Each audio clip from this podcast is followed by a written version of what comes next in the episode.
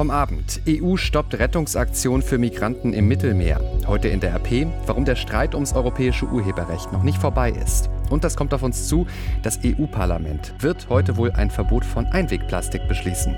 Heute ist Mittwoch, der 27. März 2019. Der Rheinische Post Aufwacher.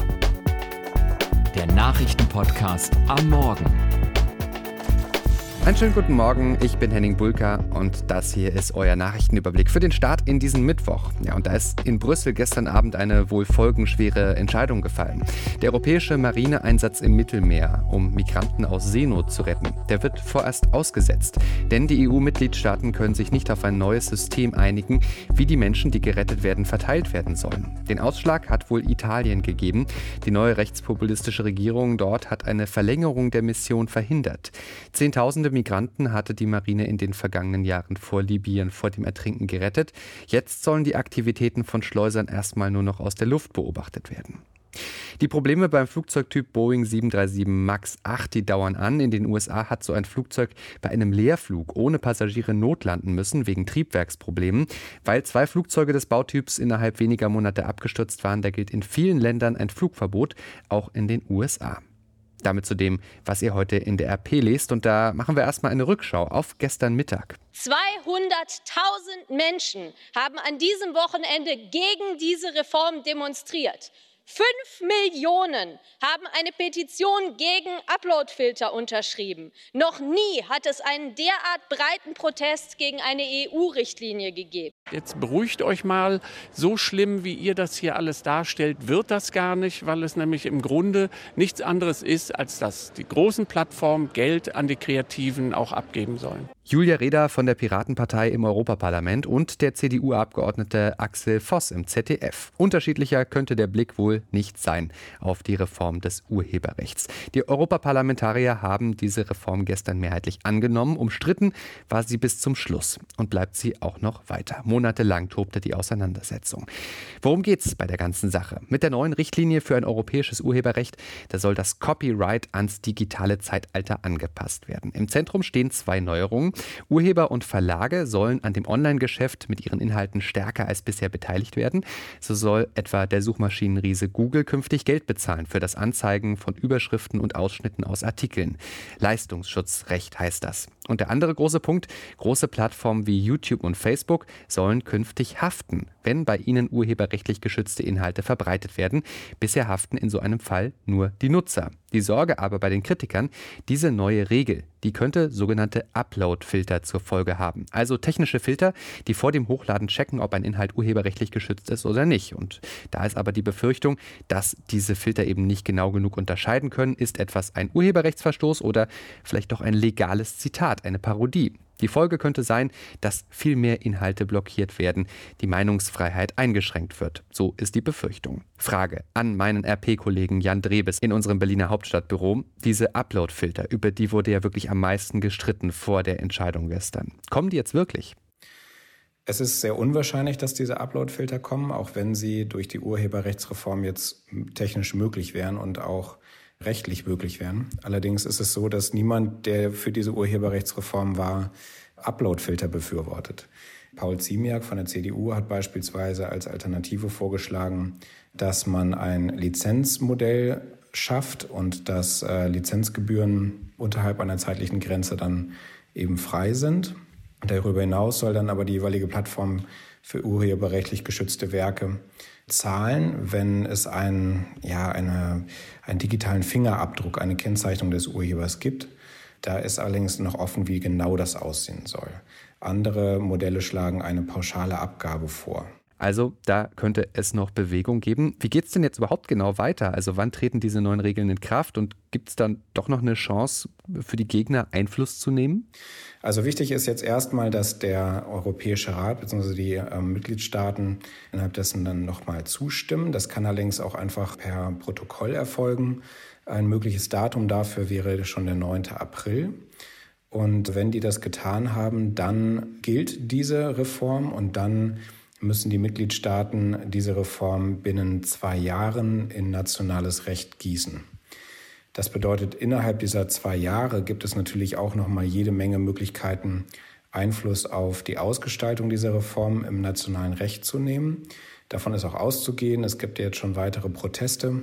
Und insofern ist völlig klar, dass die Debatte damit jetzt noch nicht beendet ist. Welche Reaktionen gibt es denn auf die Entscheidung der EU-Parlamentarier? Die Reaktionen sind sehr breit gestreut.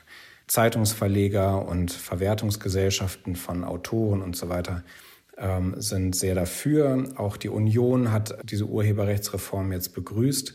Ähm, auch Juristen begrüßen es als Rechtsgrundlage dafür, äh, dass künftig auch Urteile dann leichter werden. Es gibt eine breite Bewegung dafür, dass künftig Plattformen wie Google die Rechte der Urheber mehr schützen müssen und sie auch finanziell an dem Geschäft, was sie online betreiben, beteiligen müssen. Gleichwohl gibt es natürlich auch sehr starke Proteste. Ähm, die Bewegung war ja sehr lautstark in letzter Zeit. Dagegen, vor allem gegen diese Uploadfilter und den bisherigen Artikel 13, jetzt Artikel 17. Äh, die werden auch nicht verstummen. Und ähm, insofern gibt es von der Opposition äh, SPD ähm, bis in die Zivilgesellschaft hinein eine sehr breite Gegnerschaft gegen diese Urheberrechtsreform, die auch weiterhin bestehen bleibt. Jan Drebes, herzlichen Dank. Gestern gab es auch kleinere Spontandemos in mehreren deutschen Städten gegen die Reform. Und interessant fand ich, selbst Whistleblower Edward Snowden hat sich zu Wort gemeldet. Auf Deutsch hat er getwittert, vergiss nie, was Sie hier gemacht haben. Ja, und damit äh, meint er vor allem die Unionsfraktion im EU-Parlament und macht, äh, macht Front gegen die. Der Streit ist also wirklich noch nicht vorbei und auch verbal wird da gerade noch nicht abgerüstet. Und äh, diesen Streit, den kommentiert auch meine Kollegin Eva Quadbeck heute bei uns. Der große Streit um die Urheberrechtsreform ist ein Musterbeispiel dafür, wie europäische Politik nicht laufen sollte, schreibt sie. Und sie argumentiert, das Ergebnis jetzt fördere vor allem Frust über die EU und dabei hätten sich weder Union noch SPD mit Ruhm bekleckert. Ihren ganzen Kommentar lest ihr auf RP Online. Damit zu einem ganz anderen Thema, das aber nicht weniger brisant ist. Wer soll dafür bezahlen, wenn bei einem Hochrisiko-Fußballspiel ganze Hundertschaften der Polizei für die Sicherheit sorgen müssen? Dieser Streit beschäftigt gerade das Bundesverwaltungsgericht in Leipzig und erhitzt die Gemüter.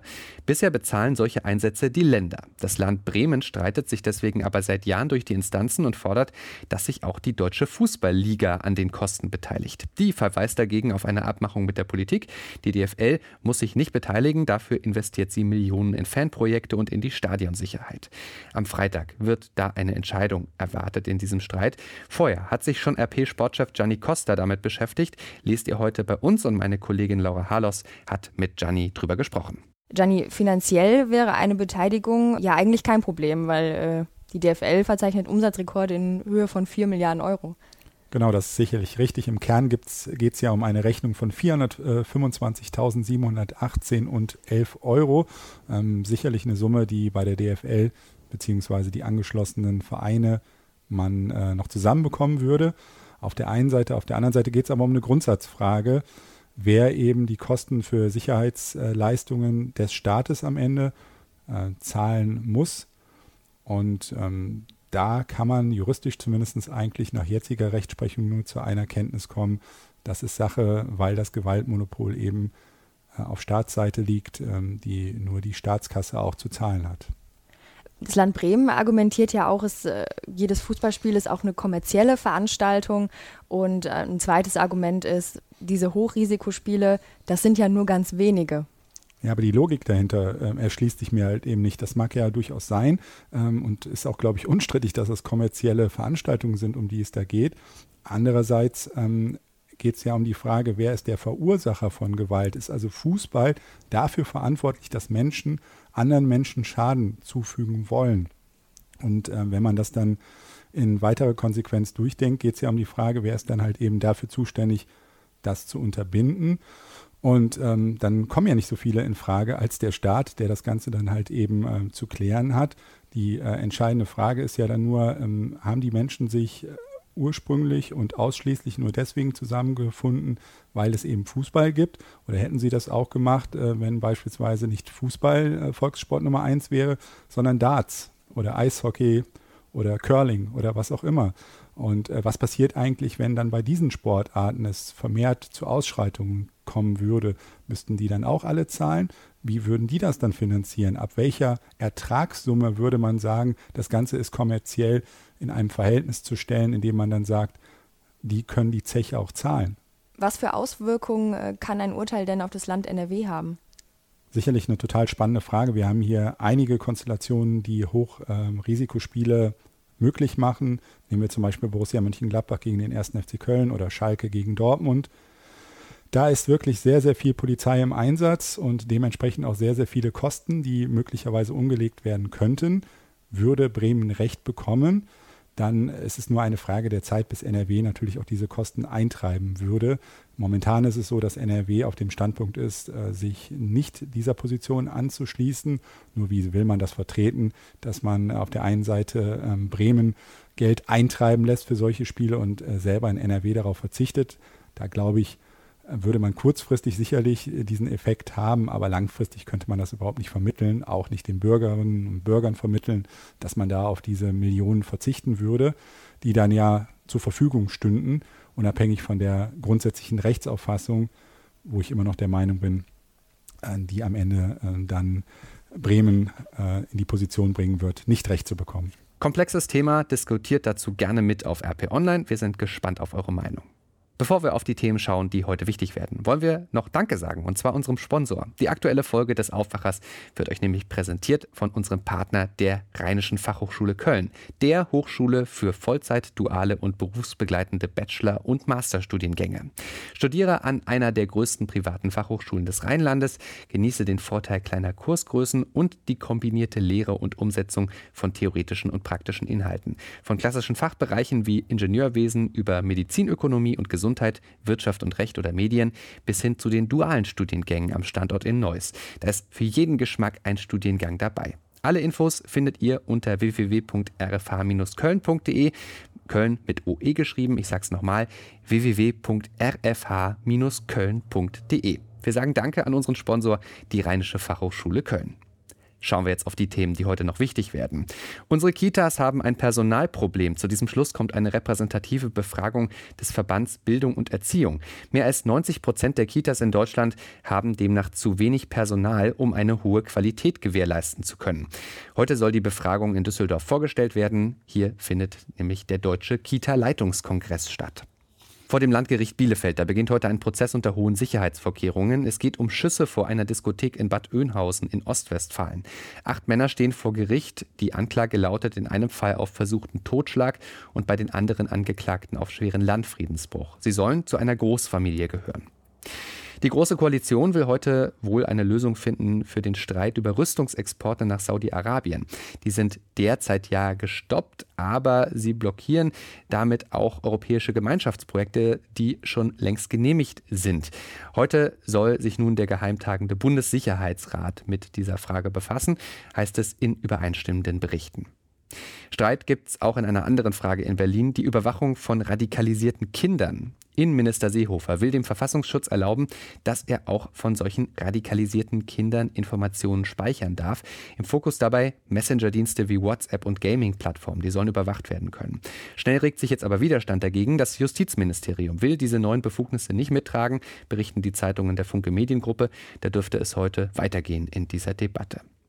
Ja, schon gestern gab es wegweisende Entscheidungen im Europaparlament und heute folgen die nächsten.